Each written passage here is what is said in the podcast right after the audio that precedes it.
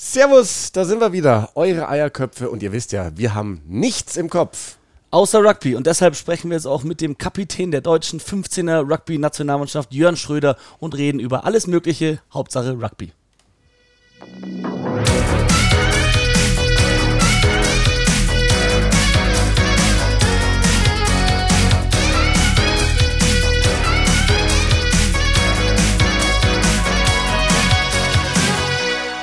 Jan oder Delle, wie ich dich im Stuhlstar-Kontext auch gerne mal nenne. Wie geht's dem Körper heute? Oh, gar nicht gut. Wir hatten also Samstag ein Spiel. Ja, Testspiel gegen RK03 Berlin. Sehr coole Jungs, muss ich sagen. Die sind äh, also Nordost-Bundesliga, ich glaube ja. die erste Bundesliga Nordost. Und ich habe tatsächlich noch nie in meinem Leben gegen einen Bundesliga-Club gespielt. Das war erstes Mal für mich, aber du hast es ja mitgekriegt am Samstag.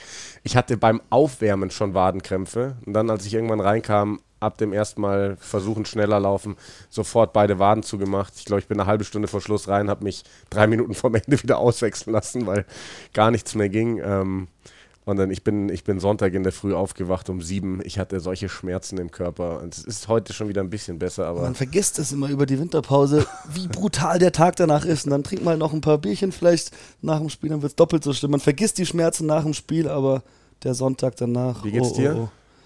Du bist ja, ja richtig bin, angeschlagen. Genau, ne? ich habe mich dann schön erkältet in der dritten Halbzeit. ja, Mai passiert.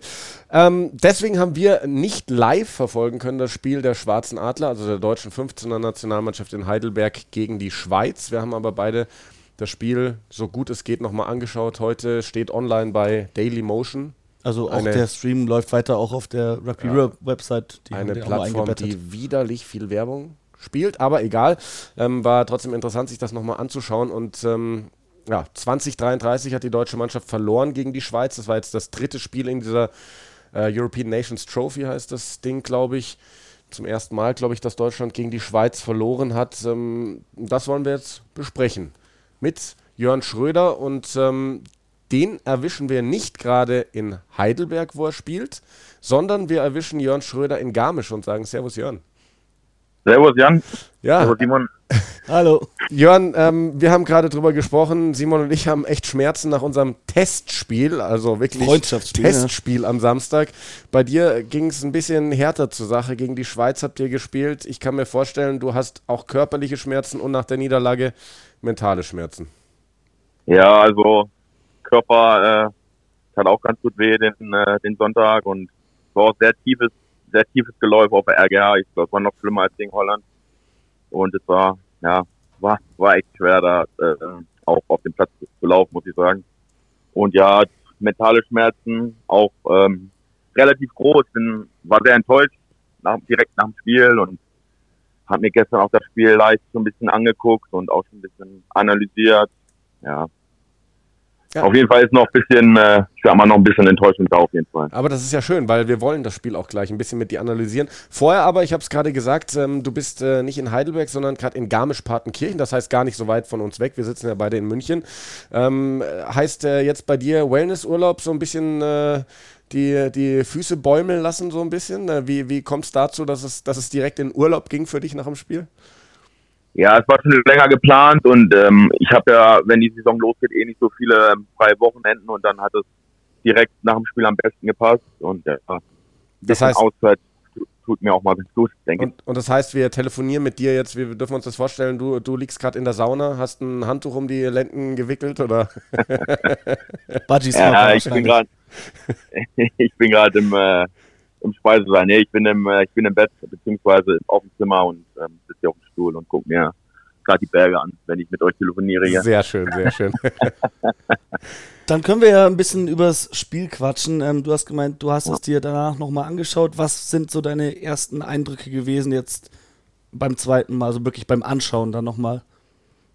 Ja, ich fand die ersten 20 Minuten haben wir, äh, oder auch die ersten 30 Minuten, muss ich sagen, wirklich verschlafen und äh, wir kamen nie, nie richtig ins Spiel. Es war wieder nach zwei, drei Phasen war dann mal wieder ein kleiner Fehler, ein Vorball, dann den Ball verloren und das war mal so ein Start-Stopp-Spiel, wo du auch als Spieler selber nie richtig ins Spiel kamst irgendwie. Es war sehr, sehr schwierig und ja, war, war sehr schwer, muss ich sagen. Also das Spiel sich auch gestern nochmal anzugucken.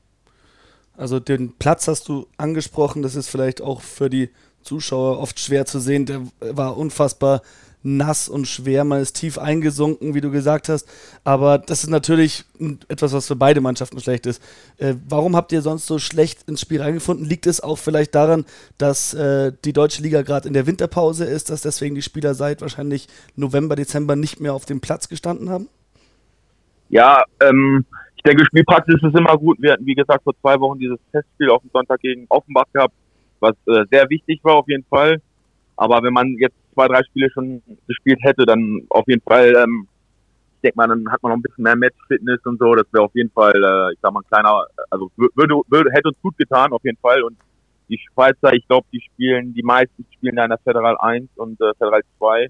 Und die machen ja, glaube ich, auch keine Winterpause und die waren ja auch, glaube ich, voll in der Saison. Also ja. hat man auch ein bisschen gemerkt.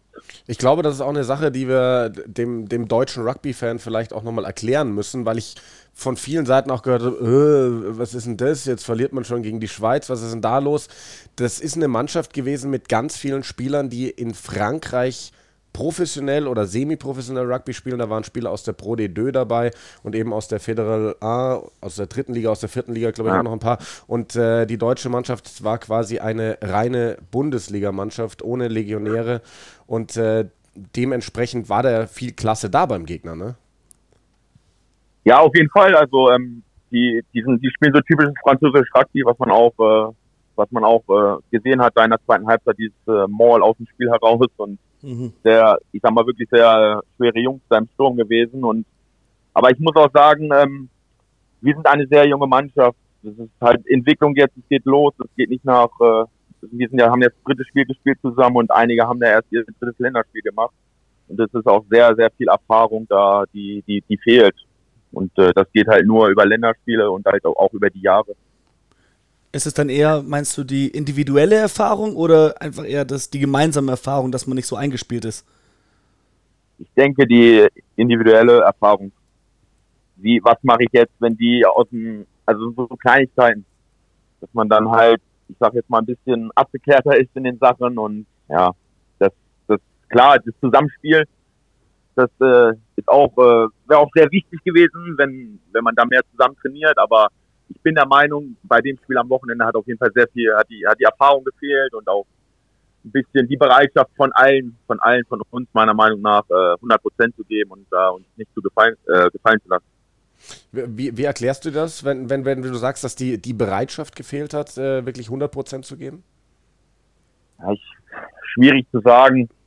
Also ich hatte so das Gefühl, dass wir, wir hatten ja die erste, es hat angefangen im Spiel, wir sind die ersten Kontakte sind immer rückwärts gegangen, rückwärts gegangen. Die Schweizer hatten immer Momentum und die hatten außen dann auch immer die Überzahl. Und dann haben wir auch gesagt, wir wollen so eine Art Medium Press machen. Das heißt, wir wollen vorgehen und dann rausschieben. Aber dann sind wir, haben wir viel gemacht. Also wir haben gemacht das eigentlich, was wir wollten und haben uns da nicht an die Sachen gehalten.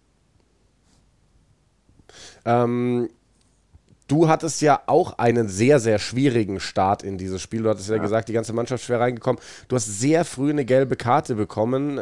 Eben als ich mir das Spiel nochmal angeschaut habe, hat dann auch Sven Gabay, der war ja Experte bei, bei dieser Übertragung, gesagt, er fand das ein bisschen überzogen vom Schiedsrichter, dass er so schnell eine gelbe Karte gezückt hat. Ähm, hat gesagt, vielleicht hätte es da eine weitere Ermahnung oder vielleicht sogar zwei weitere Ermahnungen getan. Wie hast, wie hast du das gesehen? Wie hast du diese Karte aufgenommen? Ja, ich war sehr überrascht, muss ich sagen, als ich da die äh, gelbe Karte gleich gekriegt habe. Ähm, ja, er, also er hat auf jeden Fall, ähm, er hat mir gesagt, dass ähm, das das zweite Mal halt ist, dass ähm, wir einen Maul runtergezogen haben und dass er mir jetzt sofort eine gelbe Karte gibt.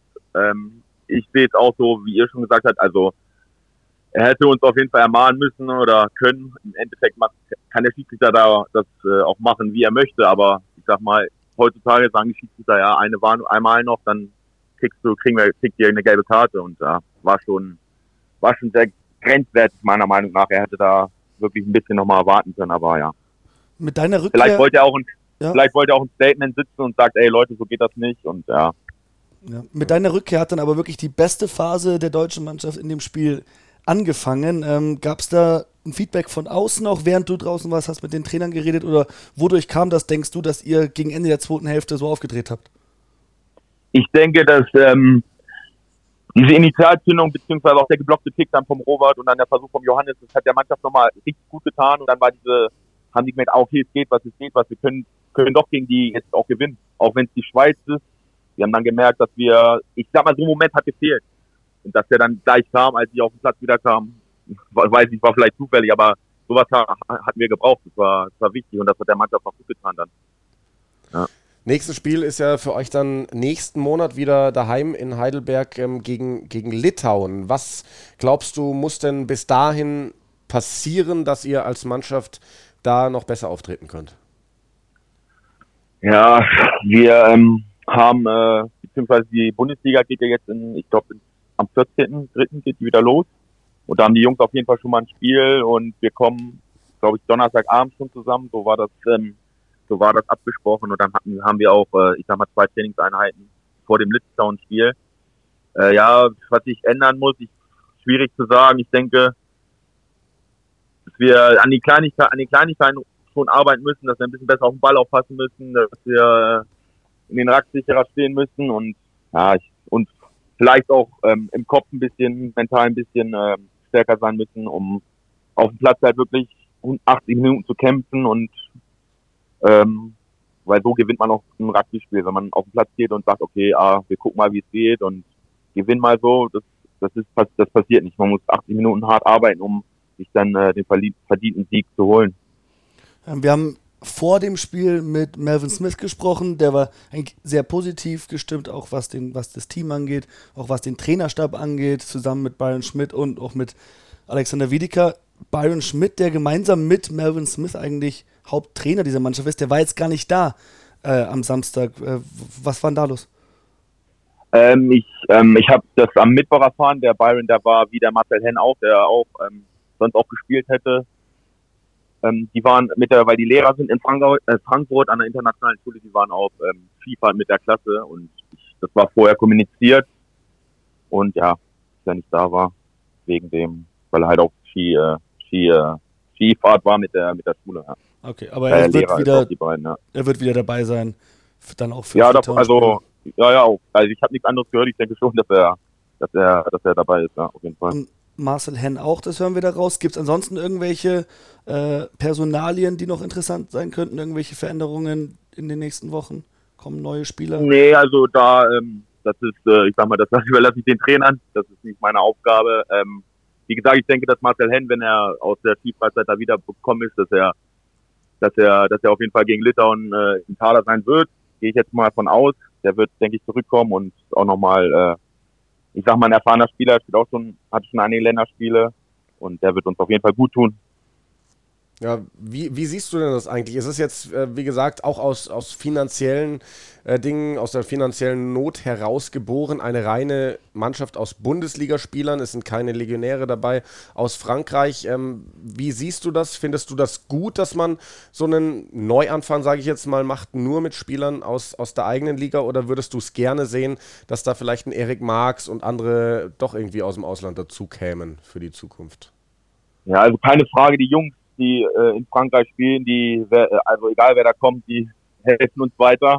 Aber ich denke, die Situation, die macht die Zeit nicht, äh, macht die Zeit nicht her, dass die, dass die, dass die kommen können. Und ähm, ich denke, so ein Aufbau, das geht halt auch nicht von heute auf morgen, das dauert ein paar Jahre. Und ähm, ich finde es nicht verkehrt, dass die Leute aus der Bund, nur aus der reinen Bundesliga jetzt nominiert sind für die Spiele, weil wir wollen ja, ich denke, wir wollen ja wieder was aufbauen. Und da brauchen wir auch neue, frische Gesichter, die dann auch merken, ey, cool, ich spiele für Deutschland und äh, kann den Adler ver ähm, vertreten und ich denke, das ist ganz gut für die, für die Motivation auch.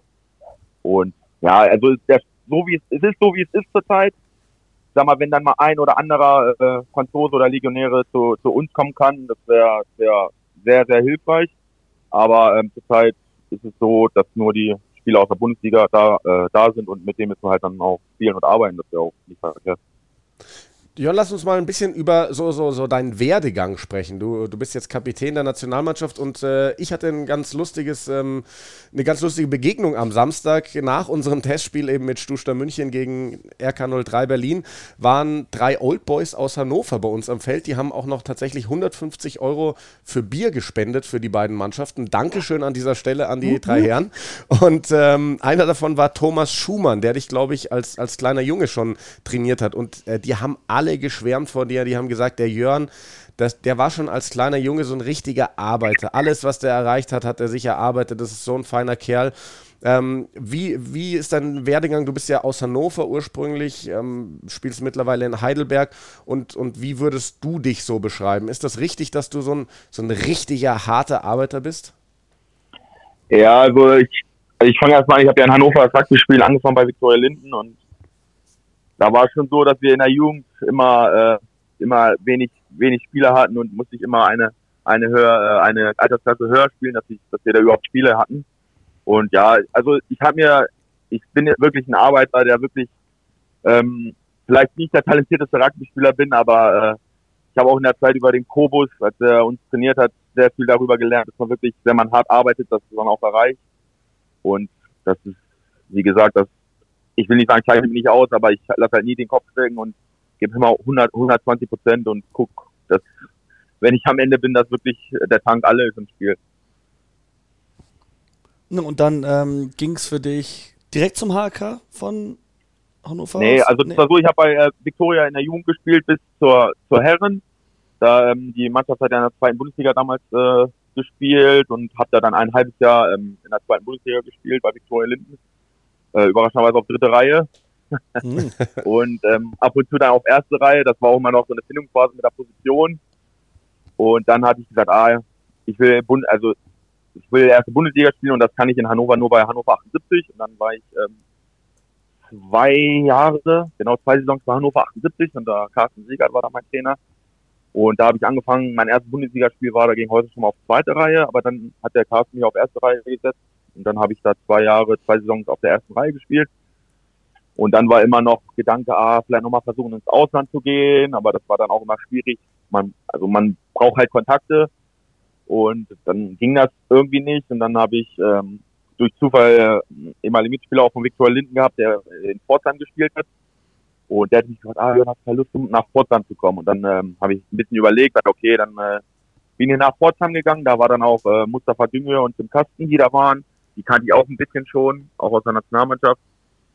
Und ja, dann ähm, habe ich dann nebenbei immer noch äh, 40-Stunden-Woche gearbeitet und nebenbei dann Rugby gespielt mit den, äh, wow. mit der, Inter ich sag mal, es war ja eine internationale Truppe, es waren ja sehr viele Neuseeländer da. Und da war ich dann drei Jahre. In der einen Saison hatte ich mich, also in der zweiten Saison hatte ich mich am Knie äh, übel verletzt. Da war ich dann auch eigentlich gefühlt sechs Monate raus. Und als wir dann Deutscher Meister geworden sind, 2016, das war dann für mich so, okay, Kapitel abgeschlossen, Pforzheim.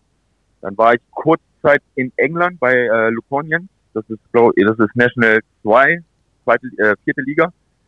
Und da war ich dann nur drei Monate. Äh, und dann hatte mich der Kobus aus Heidelberg angerufen, hatte mich gefragt, ah, Jörn, wie sieht's aus? Bist noch happy in England und willst du nicht, äh, willst du nicht nach Heidelberg kommen und dann in die, ich sag mal, damals noch mit der Academy, ob ich da nicht anfangen soll. Dann habe ich ah, cool, kann ich zurück nach Deutschland, hab da, hab da meine ganzen, mein Umfeld ist da auch in, in ich kannte auch schon viele in Heidelberg dann habe ich gesagt, okay, dann ähm, mache ich das und ja, hat sich entwickelt, dann war ich da ja und seitdem bin ich seit, glaube ich, 2016 im Oktober war ich, ähm, war ich beim HK und dann hatte ich aber jetzt letztes Jahr, ich glaube, letztes Jahr im Dezember war ich noch für zwei Spiele in der National, äh, in der Championship, habe da zwei Spiele für Empel, Empel bestritten, wo der Moritz Boter Trainer war, ja. äh, ist.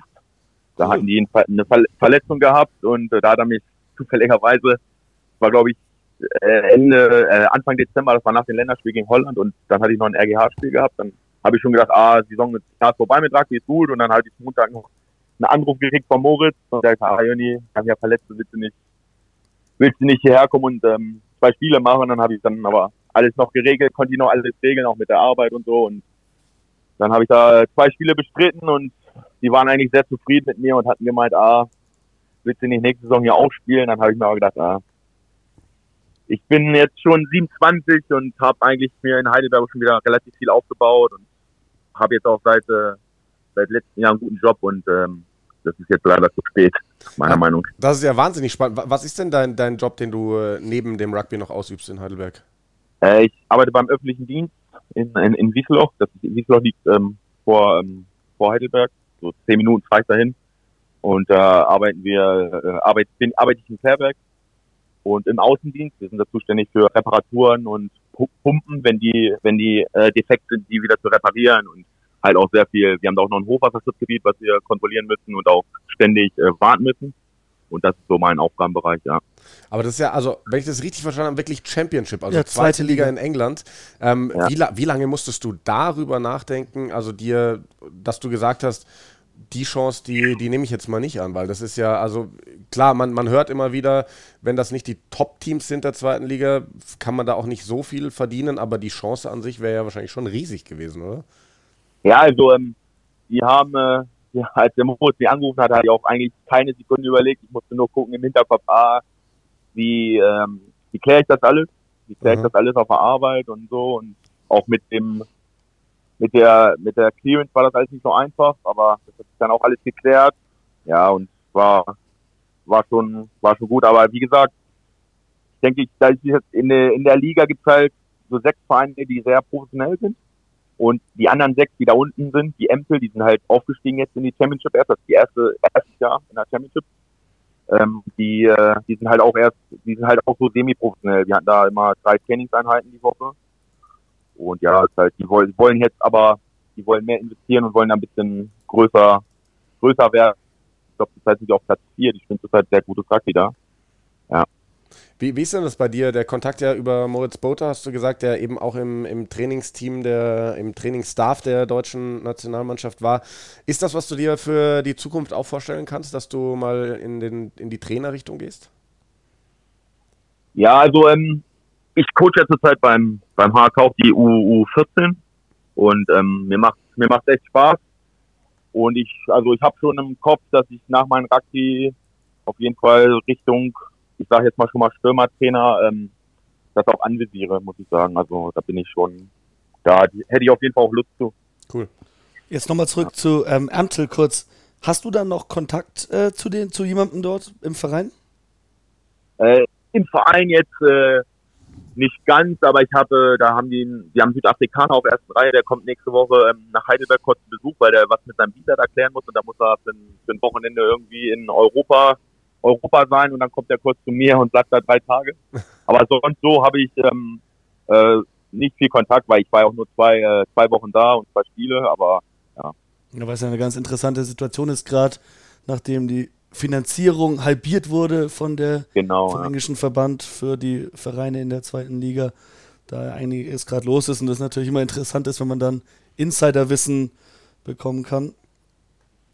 Ja, die wollen, also die, ich habe das gehört von dem Director of Rugby da, mit dem hatte ich auch gesprochen, die, die wollen, der will auf jeden Fall äh, investieren und als ich den, äh, ich habe jetzt auch gelesen vor zwei Wochen, dass die da nur die, ähm, die wollen halbieren und ich finde es eigentlich nicht so gut, weil damit äh, vernachlässigt der englische Rugbyverband die, die Vereine auch in der zweiten Liga, weil die brauchen das, ich sag mal, Money Talks und auch in der zweiten, zweiten Liga brauchen die Vereine diese Unterstützung vom, vom, vom Verband. Ja, absolut. Also da geht die Schere ja sowieso sehr weit auseinander. Wir haben im ja. Podcast auch schon drüber gesprochen. Die Aufsteiger haben sich jahrelang sehr schwer getan. Jetzt läuft es gerade mal, aber ja, gut. Ja, ja, ja. ja nee. Was wolltest du gerade sagen? Nee, also wie gesagt, wie du schon gesagt hast, das ähm, ist immer so, dass die, die ja auch aufsteigen aus der Premiership auch eigentlich gleich wieder aufsteigen. Die haben da ja auch, die haben ja noch ein Team, das auf Platz zwei ist, Ealing heißt es. Die sind auch sehr professionell, aber die haben relativ auch eigentlich immer keine Chance, da irgendwie aufzusteigen und eigentlich wie immer so eine Fahrspielmannschaft, die dann absteigt und wieder aufsteigt. Ja. Ja. ja. Interessant auf jeden Fall. Jetzt ähm, wollen wir als Rugby-Podcast natürlich nicht nur über die langweiligen Fakten mit dir reden, sondern wir wollen echte Stories aus der deutschen Rugby-Community. Ähm, du hattest ja in, oder ja doch, hattest lange in deiner Zeit in Heidelberg eine ganz legendäre WG, eine echte erste Reihe WG zusammen mit Sammy Füchsel. ähm, ja. Gibt es da ein paar lustige Geschichten, die du uns erzählen kannst? Könntest du mal anfangen mit, was habt ihr in der Woche für Essen ausgegeben? Ja, also ähm, wir sind schon äh, oft essen gewesen und haben auch äh, sehr viel gekocht und äh, der Kühlschrank war eigentlich relativ voll immer und ja, war, war, war sehr eine sehr lustige Zeit mit ihm, muss ich sagen, in der, in der WG da in Heidelberg, ich glaube anderthalb Jahre haben wir da zusammengelebt und ja, war, war sehr, war sehr lustig, muss ich sagen, hat auch sehr viel Spaß gemacht. Ja, mit Jan und mir kannst du ewig übers Essen reden. Was ist denn so das Ausgefallenste, was ihr mal gekocht habt? Ich habe das Gefühl, Simon will auf irgendwas hinaus. Nee, nee Nein, das nicht? wirklich, okay. wirklich nicht. Ich kann es mir nur gut vorstellen. Vielleicht, vielleicht gibt es auch nichts und dann äh, musst dir was überlegen. ich war, also manchmal, es war so, auf dem Sonntag war nicht mehr viel da und dann, ich glaube, der Sammy hat dann ab und zu gesagt, dann sagt er, zaubert jetzt mal was und dann hat er alles in den Topf reingemacht, dann haben wir dann was gegessen, da kann ich mich noch ein bisschen dran erinnern, glaube ich. Das war Sammy seinem Spruch immer mit wenig, hat er viel gemacht, hat er immer gesagt, ich zauber jetzt was. Ja, war. Ich weiß jetzt aber nicht mehr, was es war. Ich glaube, alles in den Topf rein und haben wir es dann gegessen. Ich, ich weiß es aber nicht mehr. An, an aber wir sind auch viel essen, wir sind aber auch viel essen gewesen, muss ich sagen. Also. Ich wollte gerade ja. eben auch schon, schon nachfragen. Wir hatten ja auch, als wir über unseren äh, Podcast-Namen diskutiert haben, die Überlegung, ihn Propcast zu nennen. Du hattest gesagt, du hast auf der dritten Reihe angefangen, bist aber dann relativ bald auf die erste Reihe gewechselt. Warum die erste Reihe? Hast du da sofort deine besondere Passion, deine Liebe für die erste Reihe gespürt oder wie kam es dazu? Ja, also in der U18 habe ich jetzt, also ich habe zweite Reihe gespielt, in der U18 auch, bei der U18 EM auch damals hinter Temi und hinter, hinter Julius. Und äh, da war es halt immer so, dass ich äh, die einzige zweite Reihe war, die nie, die nie in der Gasse gesprungen ist. wir haben halt dann im Endeffekt, ja, wir haben halt immer im Endeffekt noch so fünf Zentimeter gefehlt, da jetzt mal auf internationalen Level auf der zweiten Reihe zu spielen, auch wenn ich es letztes Jahr gemacht hat, habe. Ähm, ja, ich, in der Jugend ist halt meistens so, du willst nie so oft auf, äh, ich habe mich da auch nie auf erste Reihe gesehen, muss ich sagen. Äh, ich habe dann gesagt, ah, in der Jugend ist das immer so, ah, ich habe eigentlich keinen Bock drauf auf erste Reihe, ich will lieber schön Flanker spielen und hier die Bälle haben und da Druck aufbauen. Aber dann habe ich auch gedacht, ah, du kannst ja in der ersten Reihe spielen, aber kannst ja trotzdem spielen wie in der dritten Reihe, wenn es irgendwie geht. Und ja, das hat sich dann so entwickelt und sag mal, die Zeit in Heidelberg, auch unterm Kobus da, der hat da, hat, hat, habe ich sehr, sehr viel äh, beigebracht da.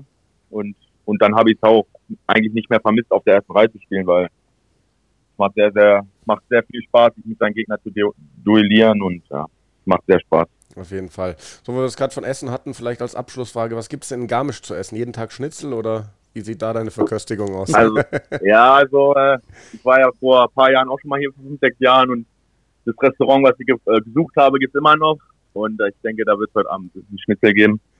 Sehr schön, sehr schön. Wie, wie lange bist du denn eigentlich im Urlaub in Garmisch?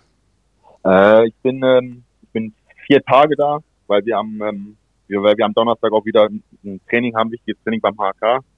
Dann hatte ich das so gemacht, dass ich dann ab Donnerstag wieder in Heidelberg bin und beim Training teilnehmen kann, weil ich glaube, wir trainieren sogar gegen einen SDN, was sehr wichtig ist vor dem ersten Ligaspiel. Stark, stark. Ja, weil wir hätten sonst gesagt, wenn du kein wichtiges Training gehabt hättest, kommst du noch auf ein Bier vorbei auf der Heimreise in München. Ja. Hätte ich auch machen können, ja.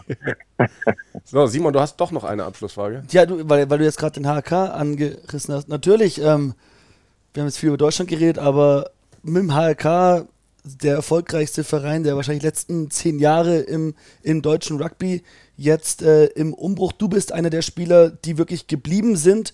Wie schaut es denn gerade aus bei euch? Ihr seid gerade auf dem fünften Tabellenplatz in der ersten Liga Südwest. Äh, was sind eure Ziele für diese Saison? Wie geht es weiter mit dem Club?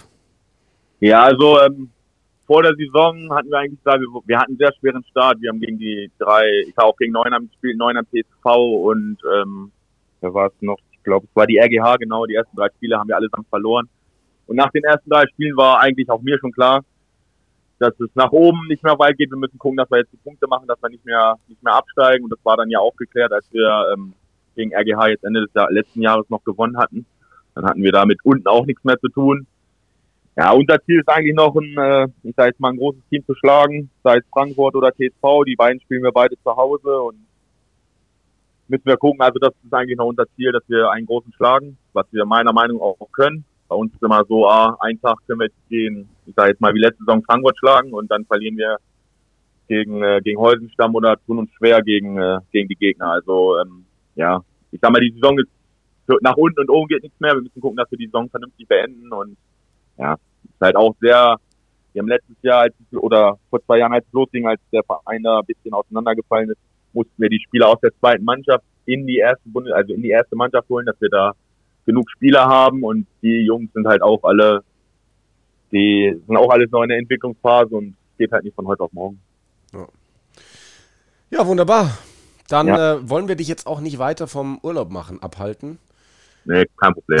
wir wünschen dir natürlich viel Erfolg, sowohl mit dem HK als auch mit der deutschen 15-Nationalmannschaft natürlich. Ja, vielen Dank. Und äh, bedanken uns für deine Zeit. Jörn, genieß die Zeit Dank. in Garmisch und bis bald. Mach's gut. Mach's Mach's vielen gut. Dank, Simon und äh, Jan. Ciao. Jo, ciao, Tschüss. ciao. Ja, Simon, Jörn Schröder, Kapitän der deutschen Nationalmannschaft. Man hat schon gemerkt, der war wirklich nicht zufrieden mit dem, was die deutsche Mannschaft da gespielt hat gegen die Schweiz. Wenn wir auf das Spiel nochmal eingehen, zur Pause eine Führung, nach einem ganz, ganz schwierigen Start ins Spiel mit, mit deutlichem Rückstand. Und dann in der zweiten Hälfte ging gar nichts mehr. Wie hast du das Spiel gesehen? Ja, man hat der Mannschaft schon angemerkt, dass sie nicht wirklich eingespielt ist und dass da viele Spieler auch spielen, die auf diesem oder gerade das Niveau auf jeden Fall nicht gewohnt sind. Also individuell Spieler, die noch nicht so oft auf dem Niveau gespielt haben. Einerseits ja, andererseits halt auch einfach nicht eingespielt wegen der Winterpause in Deutschland. Da sind, glaube ich, viele Sachen zusammengekommen. Und trotzdem war irgendwo die Erwartungshaltung da, dass man die Schweiz schlägt, weil normalerweise ist es ein Spiel, vor zwei, drei Jahren hätte Deutschland das Spiel mit 50 plus Punkten easy gewonnen. Und äh, man muss sich halt an die neue Realität gewöhnen, dass es nicht so ist. Trotzdem, äh, auf dem Feld gibt es viele Sachen, die man vermeiden kann. Und ähm, Disziplin, da fängt es einfach an. Und die ersten vier Straftritte der Partie gehen gegen Deutschland. Und du fängst eigentlich gut an. War ein guter Ankick. Zunächst mal den Fehler provoziert bei den Schweizern. Und dann aber Hände im Ruck. Und dann zwei, dreimal bei den Paketen mit den Regelverstößen. Und dann bist du halt mit einem Spieler weniger hinten, weil die dir ein Paket reinschieben oder zwei Kicks zu früh setzen auf jeden Fall. Auf jeden Fall. Du hast früh Probleme einfach aufgrund der Disziplin. Ich denke, da musst du anfangen. Ja, also ich äh, finde, man hat gesehen, dass die Mannschaft eben wenig Zeit zusammen hatte. Gerade die Stürmer, das, da, da hatte ja Melvin Smith auch gesagt, da hat äh, Snako Wiedeker einige Einheiten angesetzt und viel mit den Jungs gearbeitet, aber wenn, man das mal runterbrechen darf, jetzt sage ich mal auf unser Niveau, was sicherlich nicht so hoch ist, also unser Testspiel mit Stuster gegen, gegen Berlin jetzt am Wochenende. Wir haben mit zwei Jungs auf der dritten Reihe angefangen, die eigentlich Hintermannschaft spielen, weil wir da personell so dünn besetzt waren. Die haben, finde ich, an sich ein sensationelles Spiel gemacht, beide. Aber du hast dann bei manchen Sachen eben gesehen, dass sie massive Probleme haben, gerade bei der Verteidigung nach Standardsituationen. Das ist ganz, ganz schwer zu lernen. Und wenn man das jetzt aufs höhere Niveau hebt, ähm, Stürmer, die vielleicht in der Konstellation nicht so viel zu, zusammen trainieren, das ist wahnsinnig schwer, dann eben gegen ein starkes Paket vom Gegner anzugehen, wenn du das äh, in der Intensität auch gar nicht groß üben konntest und so weiter und so fort. Und an, muss ich an dieser Stelle auch nochmal hervorheben, weil ich finde, dass die Grundstimmung in der Community, was ich mitkriege in Deutschland, schon sehr negativ ist, so äh, gegen die Schweiz verlieren. Man darf nicht, das ist keine schlechte Mannschaft, diese Schweizer, weil die haben halt den Vorteil durch, durch die Ver Verwebungen, sage ich jetzt mal, mit Frankreich, dass sie eben viele Spiel Spieler haben, die für die Schweiz spielberechtigt sind, die eben Pro de deux, Fédéral 1, Fédéral 2, keine Ahnung, wie das heißt auf Französisch. Eins und zwei. Ähm, spielen und äh, dementsprechend, ich hätte mir einen Sieg gewünscht und ähm, finde es wahnsinnig schade, aber ich finde es jetzt keine, kein Beinbruch, dass du gegen die Schweiz verlierst, weil Melvin Smith auch gesagt hat, das ist jetzt eine Liga, das ist eine Situation, wo wir Dinge ausprobieren können. Und es ist einfach ein Neuanfang. Wir haben massive finanzielle Probleme im Verband. Das muss sich jetzt alles gesunden von innen heraus. Und da finde ich es dann auch okay, wenn du eben so einen Neuanfang machst mit Spielern nur in Anführungszeichen aus der, aus der Bundesliga. Ja, es ist auch einfach eine, eine faire Reflexion dieser, also des Niveaus. Und dann musst du auch nicht erwarten. Also ja, die Erwartungshaltung war schon vor allem zu Hause, dass man die Schweiz schlägt. Aber jetzt ist es mal so gelaufen und dann muss man eher schauen, ja, wie machen wir weiter und äh, wie geht's besser. Ich denke mal, da wird schon noch was passieren. Die Spieler können auch nur selber so viel tun. Man muss halt der ein oder andere sich mal mehr Zeit nehmen, auch in seiner eigenen Freizeit fitter, stärker, besser zu werden, weil er eben diese deutsche Nationalmannschaft nach vorne bringen möchte. Sicherlich, die Bedingungen waren nicht gut am Wochenende, aber Das zählt ja immer Die- für beide Mannschaften. man war ja vorne zur Halbzeit, 20 zu 16, auch wenn das Ergebnis, bin ich ganz ehrlich, unseren Jungs geschmeichelt hat, weil auch in der ersten Ja. Hälfte hatten sie nicht wirklich Zugriff auf das. Spiel. Es war der eine geblockte Kick vom Robert Lehmann, wo dann Johannes Schreik super nachgesetzt und den Versuch gelegt hat. Eine fantastische Linie von Wakefield äh, mit einem super Pass von Maturin. Das war waren- wirklich stark. das war aber auch das einzige Mal in der ersten Hälfte, dass Deutschland wirklich ein paar Angriffsphasen aneinander gereiht hat. Ansonsten zu viele Fehler im Spielaufbau, ein paar zu weite Kicks, einfach wenig Kontrolle. Und wir wollen da jetzt auch gar nicht individuell über, individuell über Spieler reden. Das ist eine Mannschaftsleistung und äh, die Mannschaft hat generell keine Kontrolle über das Spiel bekommen. Also das nächste Spiel dann in zwei Wochen, glaube ich, in Heidelberg, dann gegen Litauen. Und da sind wir einfach gespannt. Hat Alexander Wiedeker nach dem Spiel gemeint, es muss ein Bonuspunkt her. Also mhm. Offensivbonuspunkt. Denk mal, da wird die Mannschaft schon offensiver auftreten. Hoffentlich auch bessere Bedingungen, nicht so ein schwerer Platz, wo man einsinkt und dann mit einer guten, starken Hintermannschaft. Das muss ich sagen, gefällt mir auch am Trainerteam. Wir haben Melvin Smith gesprochen ähm, und jetzt diese Aussage von Wiedeker, dass die eben positiv sind, dass sie fordernd sind, finde ich auch gut, dass du dich jetzt nicht irgendwie hinten reindrängst und sagst, naja, ihr habt ja gesehen, äh, wir sind gerade im Neuaufbau, wir können vielleicht gerade nicht jedes Spiel gewinnen, sondern dass sie sagen, nee, das nächste Spiel, da muss ein Bonuspunkt her, Schluss aus, basta. Ja. So, damit haben wir, glaube ich, erstmal genug geredet über die deutsche Nationalmannschaft. Wir werden dieses Thema definitiv wieder aufnehmen vor dem nächsten Spiel gegen Litauen. Es ja. gibt viele interessante Gesprächspartner. Und, Könnt uns äh, auch gerne mal schreiben, wen ihr gerne hören würdet bei uns im Podcast. Absolut. Und auch was ihr von den Jungs gerne hören würdet, von den Trainern, von den Spielern. Also, wenn ihr da irgendwas wissen wollt, lasst uns das wissen. Ich kann das, das haben wir noch gar nicht besprochen, aber wie wäre es, wenn wir mal äh, auch einen eine Live-Podcast machen? Ich meine, wir nehmen die Dinger eh mal am Stück auf, schneiden danach nichts zusammen, können ja mal jemanden fragen, ob die uns hier filmen. Das wird wahrscheinlich niemand sehen, aber um zumindest dann mal auf Social Media live zu sein und Fragen zu ermöglichen. Das können wir und sehr danach gerne machen. das trotzdem aufzeichnen, danach veröffentlichen. Fände ich eigentlich ganz cool. Dann schaut mal, dass ihr bei uns auf Social Media reinschaut und dann posten wir da was von wegen, wann wir das nächste Mal einen Live-Podcast aufzeichnen und dann mit wem vor allem, weil ich glaube, als wir das mit Basti mal gemacht haben, dass wir angekündigt haben, dass wir ihn bei uns haben werden, kam ja da kamen echt Fragen viele rein. Fragen rein. Ne? Das äh, können wir auf jeden Fall wieder aufgreifen. Das werden wir sehr gerne machen.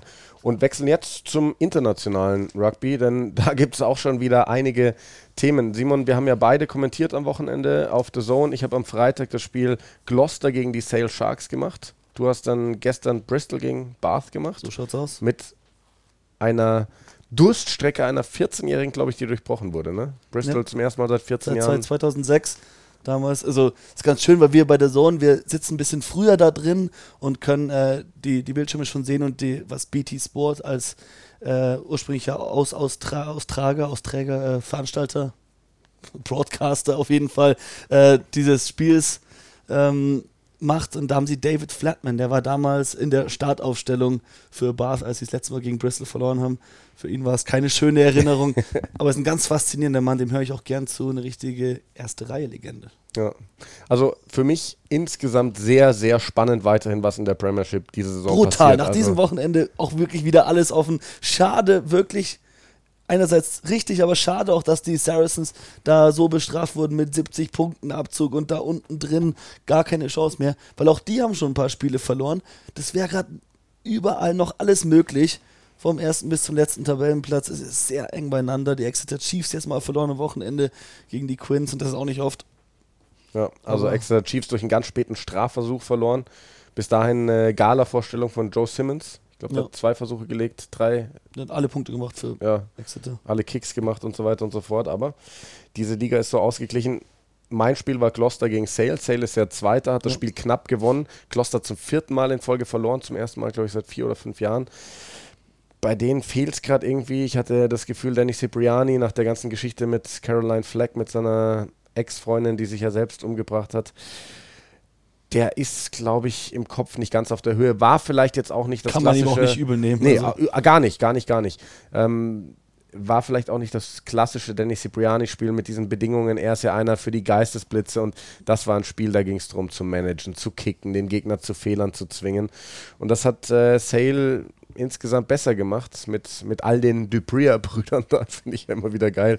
Äh, Robert Dupria als Verbinder mhm. und dann die, die Zwillinge äh, Dan und John Luc über Sale können wir gleich gerne noch ein bisschen intensiver reden, aber ähm, Northampton auch jetzt vier Spiele hintereinander in der Premiership verloren und die waren davor auf einen Punkt dran an Exeter. Äh, mittlerweile nicht mehr. Dafür Bristol die letzten vier Spiele gewonnen. London Irish mittendrin da oben. Es ist wirklich interessant, was da dieses Jahr abgeht. Genau, Bristol hast du gesagt, ist jetzt Dritter und ähm, Northampton Saints auch ein interessantes Stichwort. Da müssen wir nämlich nachher einen Bogen spannen zu den Six Nations. Mhm, bigger. Mhm. Die Saris gewinnen bei den Northampton Saints und nach 20 Minuten muss Dan Bigger verletzt runter. Das könnte vor dem Spiel gegen England ein massiver Rückschlag sein für die Waliser. War dann doppelt wichtig in meinem Spiel am Sonntag. Bath mit äh, Reese Priestland auf der 10, mit Reese Webb als 9, der am Dienstag erst seinen Vertrag bei Bath unterschrieben hat, Samstag schon in der Startaufstellung stand, äh, Sonntag in der Startaufstellung stand. Kein schlechtes Spiel gemacht. Auf der anderen Seite bei, Bris bei Bristol, ähm, Sheedy auch mit der Nummer 10. Der spielt eine Bombensaison, ist äh, Waliser. Auf jeden Fall einer, den sie auf dem Schirm haben müssen, weil wenn der so weitermacht, dann der ist halt auch einfach ein aufregender Spieler. Eher wie Gareth Anscombe. Ich glaube mal, weil Anscombe, wenn der fit wäre, wäre er immer noch die erste Wahl auf der 10 für Wales. Aktuell ist es Bigger, Bigger jetzt verletzt. Wen hast du? Du hast gerade Jared Evans im Kader, aber ist der wirklich dieser Test-Rugby-Zehner für Wales? Ähm, ich würde Sheedy ganz gerne drin sehen, ehrlich gesagt. Oder Priestland, der hat auch schon sicher über 30 haben, Caps. Haben jetzt aber Sam Davis reingeholt von den Dragons. Der hat denen das Spiel bei den Cheaters gewonnen. 13 zu 10, eine knappe Geschichte. Und äh, der ist jetzt als Backup für, für Bigger in den Kader genommen worden. Ist sicherlich nicht so ein aufregender Spieler wie Sheedy jetzt. Das nicht, aber sie fahren damit weiter äh, ihre Schiene, dass sie aus der eigenen, aus den eigenen Provinzen ihre Spieler hochziehen wollen, hauptsächlich. Wenn mal ein Star rüber nach England geht, dann kann man, wie in Falletau oder auch North vor ein paar Jahren, dann kann man den nach wie vor einsetzen, Liam Williams.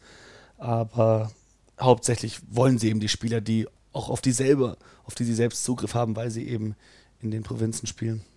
Dann äh, lass uns, ähm, es gibt in der englischen Liga noch viele, viele Transfergerüchte und auch abgeschlossene Transfers, aber ich würde sagen, wir schauen mal ganz kurz auf die Pro 14. Auch da der Link zu den Six Nations, die Spiele der italienischen Clubs, Zebre und Benetton Treviso, die mussten verschoben werden, alles gerade wegen des Coronavirus. Ähm, am nächsten Wochenende findet ja auch das Spiel Irland gegen Italien nicht statt. Jetzt, ähm, aber da kommen wir gleich zu. Ähm, Leinster unaufhaltsam. Die haben schon wieder über 50 Punkte gemacht gegen Glasgow. Hattrick von Ryan Baird.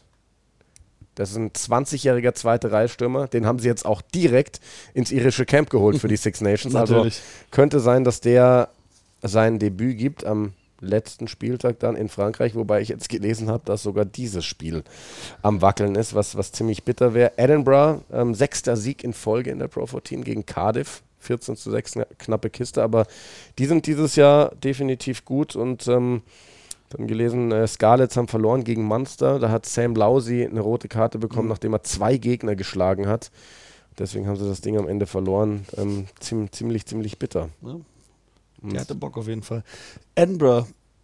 Äh, es überrascht mich, wie gut Edinburgh ist und gleichzeitig wie schlecht Schottland gerade ist. Ich will nicht sagen, dass Schottland unterirdisch schlecht ist, aber vergleicht das mal. Letzte Saison schon Edinburgh sowohl in der Pro 14 als auch im Champions Cup echt gut gespielt. Im Champions Cup sind sie im Viertelfinale unglücklich gegen Munster ausgeschieden. Es war wirklich ein Spiel auf Augenhöhe. Da zeigen sie, dass sie mithalten können mit dem höchsten europäischen Niveau und dann gleichzeitig die Nationalmannschaft Schottland sowohl bei der WM als auch bei den Six Nations aktuell. Da kommt einfach nicht so viel, wie man sich das wünschen würde. Ja, ist ja oft so ein, so ein, so ein Wegweiser. Wie gut sind gerade die Provinzmannschaften in, in, in dieser Liga, in dieser Pro 14 vor allem.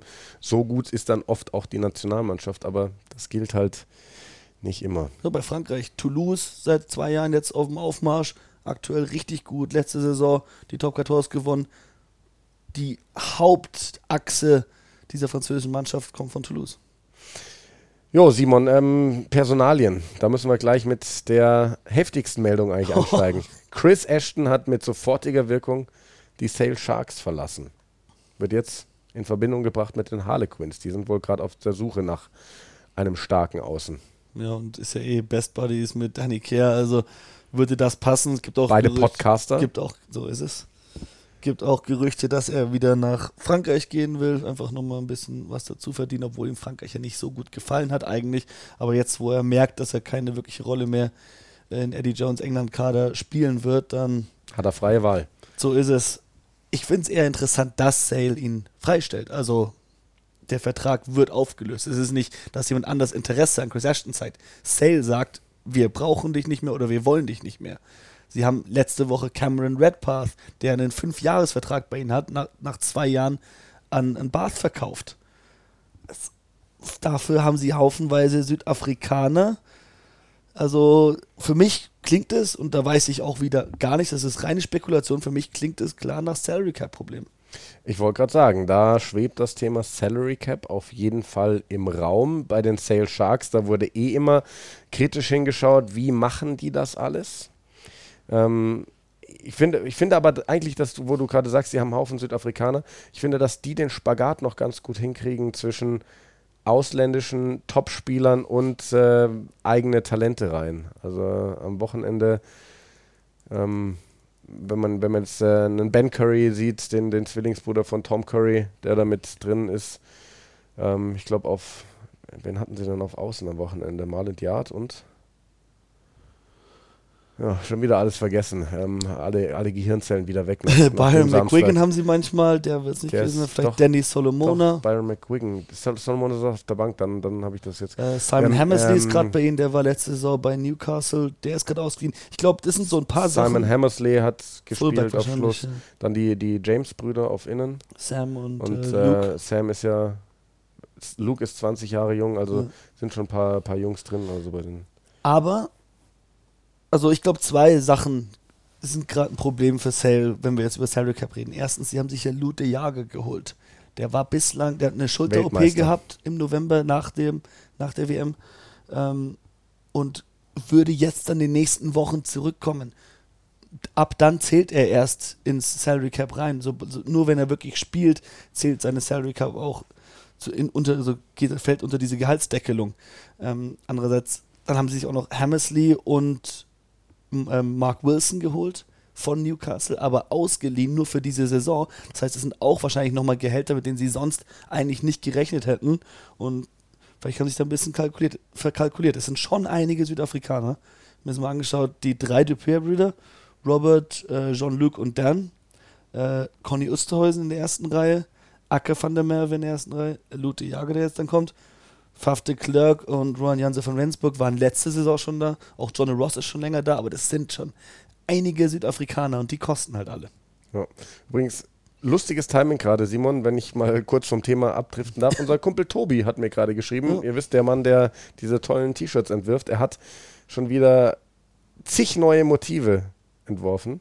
Busy. Ich musste gerade echt äh, lachen bei ein, zwei. Ich habe da schon eins, das musst unbedingt du tragen, Simon. ähm, äh, auf jeden Fall ganz kurz der Hinweis: ruggerwear.de, da gibt es diese ganzen schönen Shirts, den Michelangelo, ähm, die Simona Lisa, die Simon. Michelangelo, bitte. Michelangelo, pardon, die Simon getragen hat bei der letzten Übertragung. Ähm, ja, schauen wir auf weitere ähm, Personalien. Will Skelton wird die Saracens wohl auch bald verlassen Richtung Top 14. Auch da ähm, keine, oder was heißt auch da, das ist für mich keine Überraschung. Überraschung, denn die Saracens lassen gerade einige Topverdiener ziehen. Liam Williams ist sofort gegangen, Will Skelton ähm, wird wohl nachgehen, was dann aber auch, glaube ich, in der Folge bedeutet, dass es schwierig wird, dass die dieses Jahr den Champions Cup wirklich gewinnen. Ähm, hatten ja viele gesagt, die Chance ist weiter da, gerade in der Liga, wo sie sich, wo sie sich eher schön schonen können. Dann Leicester, die sind momentan das schwächste Team in der Premiership, wenn man die Sarahs rauslässt, die ja zwangsabsteigen, sind äh, Vorletzter. Und die machen aber ernst für nächste Saison, weil dann wissen sie, dann müssen sie wieder on top sein. Die haben seit Jahren Probleme, obwohl sie so viele große Namen haben. Nemani Nadolo hat unterschrieben bei den Leicester Tigers ab der nächsten Saison. Dazu haben sie mit äh, Shalva Mamukashvili noch einen interessanten Georgier geholt.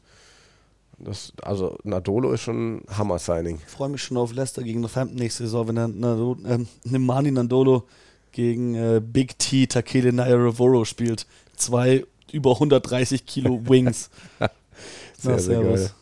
Und äh, Exeter finde ich immer wieder spannend. Also ich bin ja ein großer Fan von den Exeter, Exeter Chiefs, muss ich sagen, weil das ist so, eine, so ein Verein, ja, die investieren schon auch Geld, auch viel Geld, aber Rob Baxter schafft es immer wieder aus durchschnittlichen Spielern sehr, sehr gute Spieler zu machen. Jetzt haben sie einen Topstar ja geholt für nächste Saison mit Johnny Gray. Einen weiteren Shot mit Sam Hidalgo Klein, der hat jetzt auch nicht den allerkleinsten Namen, sag ich mal. Und dann holen sie den U20-Nationalspieler Aaron Hinkley, das ist ein Flanker, und äh, Corey Baldwin, einen ehemaligen U20-Nationalspieler von Wales. Das sind genau die Spieler, die wieder in dieses Raster reinpassen von den Exeter Chiefs. Ja, beide so 20, 21 Jahre jung. Baldwin, der da auf Innen auf jeden Fall nochmal für Tempo sorgen kann äh, lernt halt auch von den Besten um sich rum. Dann hat dann ein Ian Witten, der wird jetzt langsam, also geht auf das Ende seiner Karriere zu, aber von dem kannst du natürlich Erfahrung sammeln, alles mitnehmen. Henry Slade, einer der besten Hintermannschaftsspieler der Welt, der kann auf allen Positionen da hinten spielen, von dem kannst du lernen. Im Sturm sowieso. Also was da der Hinckley da mitnehmen wird, mit dieser Exeter-Mannschaft in dem Sturm, wo wirklich Weltstars sind, bin gespannt. Finde ich, wo du gerade Ian Witten angesprochen hast, Simon, ähm, bei, den, bei den Exeter Chiefs, das finde ich immer so spannend, weil viele Leute uns immer sagen, hey, wie könnt ihr euch die ganzen Namen merken, über die ihr da mal sprecht bei den Six Nations? Jetzt sind wir ja, sage ich mal, noch mal viel tiefer drinnen bei den nicht ganz großen Topstars. Bei den Exeter Chiefs mit Ian Witten und Gareth Deanson, zwei jetzt doch eher in die Jahre gekommene Nordiren, die eigentlich nie eine Rolle für die irische Nationalmannschaft gespielt haben.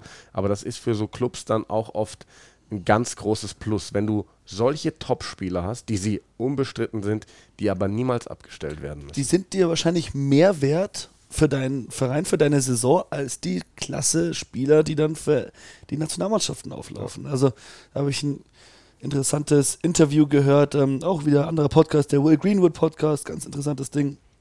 Er hat mit Paul Gustard gesprochen und der hat dann auch gesagt, ja, Sinclair ein super Spieler, aber das Geld, was er uns kosten würde, ist er uns nicht wert mit den neuen Spielen, die er uns bislang diese Saison gemacht hat. Kann man absolut nachvollziehen. Karl Sinclair ist ein Mann, der bei den Six Nations gesetzt ist für die Engländer und da gibt es jetzt, wie gesagt, auch einige interessante ähm, News und Personalien und das reißen wir jetzt nur ganz kurz an, denn diese Woche ist wieder eine Woche mit zwei Podcasts. Am Freitag werden wir Nummer 2 aufnehmen. Das ist dann schon Episode 12 übrigens. Die Zeit läuft schon wieder. Total. Dann, wenn die Aufstellungen raus sind, für die zwei Spiele, die es ja leider nur gibt am Wochenende, aber da werden wir dann drüber sprechen. Wir, wir waren gerade bei Kyle Sinclair und England. Marco Vunipola ist zurück. Der war ja aus familiären Gründen zu Hause in Tonga, ist es bei ja. denen. Ne? Und Anthony Watson im Kader. Dazu ist äh, von den Exeter Chiefs Jack Maunder mit dabei im erweiterten Kader jetzt mal für den Spieltag. Und gerade Anthony Watson ist einer Marco Vunipola sowieso, der dann nochmal richtigen Boost reinbringen kann bei England. Ne? Ja, ich denke, es ist eine schwierige Situation für England jetzt hier ein bisschen als Favorit in das Spiel gegen Wales zu gehen, aber es ist, du musst auch mit dieser Rolle umgehen können. England hat sich immer lieber als Underdog gesehen, vor allem unter Eddie Jones und dann solche Leistungen wie zuletzt gegen Irland. Jetzt hier mal ganz klar vor heimischem Publikum als Favorit gegen Wales diese Favoritenrolle müssen sie jetzt bestätigen. Sie müssen da jetzt selbstbewusst auftreten. Und ich denke, auch da ein bisschen frischer Wind kann nicht schaden mit den Leuten, die da zum Trainingskader zugestoßen sind. Ja, und apropos Wales, was macht denn Wales, wenn Dan Bigger jetzt wirklich ausfallen sollte, nachdem er da bei den Saints nach 20 Minuten runter musste? Boah, ich, also ich finde vor allem, man darf nicht, man darf keine zu frühen Schlüsse ziehen, was Wayne Pivak angeht und das neue Coaching-Setup bei Wales, weil wie sie zu Beginn vor allem gegen Italien gespielt haben, auch wie das Angriffsspiel gegen Irland aussah, wie sie jetzt gegen Frankreich ein enges Spiel zwar verloren haben, aber es waren in allen Spielen sehr viele positive Dinge und auch neue Dinge bei Wales dabei. Und ich finde, das kann man nicht nur negativ bewerten, auch wenn jetzt zwei von drei Spielen verloren wurden. Ähm, gibt dem ein bisschen Zeit, gibt dem auch mal einen vollen Kader. Warren Gatland hat auch, hätte mit dem Kader wahrscheinlich diese Spiele auch nicht gewonnen. Diese, vor allem gegen Irland und jetzt auch gegen Frankreich. Das ist ein 50-50-Ding. Da gehen ein paar Entscheidungen vom Schiedsrichter anders aus. Da äh, schmeißt Tompkins diesen einen Pass nicht. Das sind, das, da hast du als Coach, als Trainer überhaupt keinen Einfluss drauf. Da hat ja das Angriffssystem super funktioniert, sie haben die Überzahl kreiert, nur äh, ein Spieler hat eine falsche oder ein anderer Spieler eine sehr richtige Entscheidung getroffen eben. Das sind individuelle Geschichten generell ist Wales, glaube ich, auf einem guten Weg, sich noch zu weiter zu verbessern. Schottland. Six Nations aus für Darcy Graham. Der hat noch gar nicht gespielt bei den Six Nations. Letzte Woche, also vor einer guten Woche, Comeback gegeben. Jetzt beim Aufwärmen verletzt. Das ist äh, sehr, sehr bitter für den Youngster der Schotten.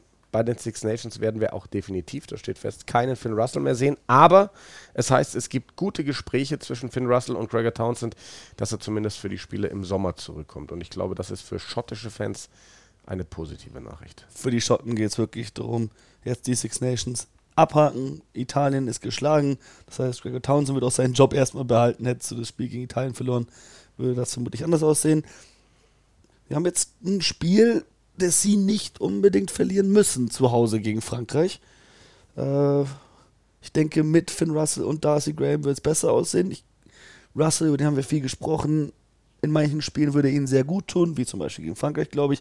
In anderen Spielen brauchst du auch manchmal eher so einen zuverlässigen wie den Adam Hastings. Aber vor allem Darcy Graham, der tut ihnen weh, weil das ist der X-Factor-Spieler auf Außen, den sie brauchen, der ihnen aus dem Nichts Versuche besorgen kann, der ihnen immer wieder positive Aktionen bringt. Ein Spiel, ein Rugby-Spiel, da geht es auch nur um positive und negative Aktionen. Und Darcy Graham ist jemand, der immer wieder für positive sorgt. Das pusht das Team auch nochmal an. Also, das ist ein herber Verlust für sie, aber wenn wir uns, auch da wieder der Verweis, auf Pro 14. Wenn wir uns anschauen, wie Edinburgh da spielt, das macht auch einfach Lust. Ja, und dann lass uns noch einmal ganz kurz über diesen jungen Iren sprechen, auch wenn wir die Iren nicht sehen werden. Das Spiel ist abgesagt gegen Italien. Ryan Baird, Hattrick am Wochenende für Leinster.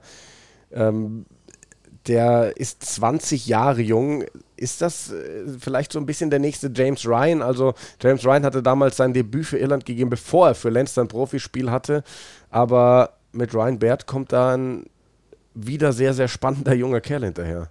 Ich glaube, die gleiche Geschichte werden wir nicht nochmal sehen. James Ryan ist in eine ganz andere irische Nationalmannschaft reingekommen. Das war eine, die hat gestrotzt vor Selbstbewusstsein. Die hat Spiel nach Spiel nach Spiel gewonnen. Ähm, hatten, um es in Warren Gatlins Worten zu sagen, auch wenn er über Wales gesprochen hat, aber Irland hatte damals vergessen, wie es ist, zu verlieren. Und das ist aktuell nicht so. Aber trotzdem, ich finde, du siehst daran einfach, wie nahtlos sich die Academy-Spieler, die Nachwuchsspieler in diesen irischen Provinzen einreihen können in die erste Mannschaft und dann auf dem Niveau glänzen können. Und ich denke, auch da, das haben wir schon besprochen in einer unserer ersten Folgen, dass das so ein bisschen, weil da an einem Strang gezogen wird, ist auch dann der Schritt hoch zur Nationalmannschaft nicht ganz so groß. Wir sehen auch, ein Kellen Doris hat sich sofort gut eingefügt in die Nationalmannschaft hat leider im ersten Spiel gegen Irland früh diesen Knockout gehabt, aber direkt davor schon einen schönen Turnover. Wir haben am Ende im Spiel gegen England gesehen, dass der ein paar gute Ballvorträge, ein paar gute Aktionen hatte. Die Spieler kommen und die haben kein Problem mit dem Niveau da ganz oben. Das kennen wir von anderen Spielern, von anderen Nationen auch ganz anders. So, Simon, ich hätte nicht gedacht, dass wir heute fast eine Stunde Podcast machen, aber haben wir. War sehr spannend mit Jörn Schröder, dem Kapitän der deutschen Nationalmannschaft. Dem wünschen wir jetzt an dieser Stelle, falls er sich den Podcast nochmal anhört, und ich denke, das wird er tun, einen schönen Urlaub weiterhin in Garmisch. Ja, er hat noch gesagt, ähm, als er über seinen Werdegang, seine Karriere gesprochen hat, ihm haben immer so 5, 6 Zentimeter gefehlt. Ich kann nur sagen, Story of my life. der kleine Simon. Ja, das der schöne Abschluss der Eierköpfe für heute. Wir melden uns am Freitag wieder mit der Vorschau auf die Six Nations. Macht's gut. Yay!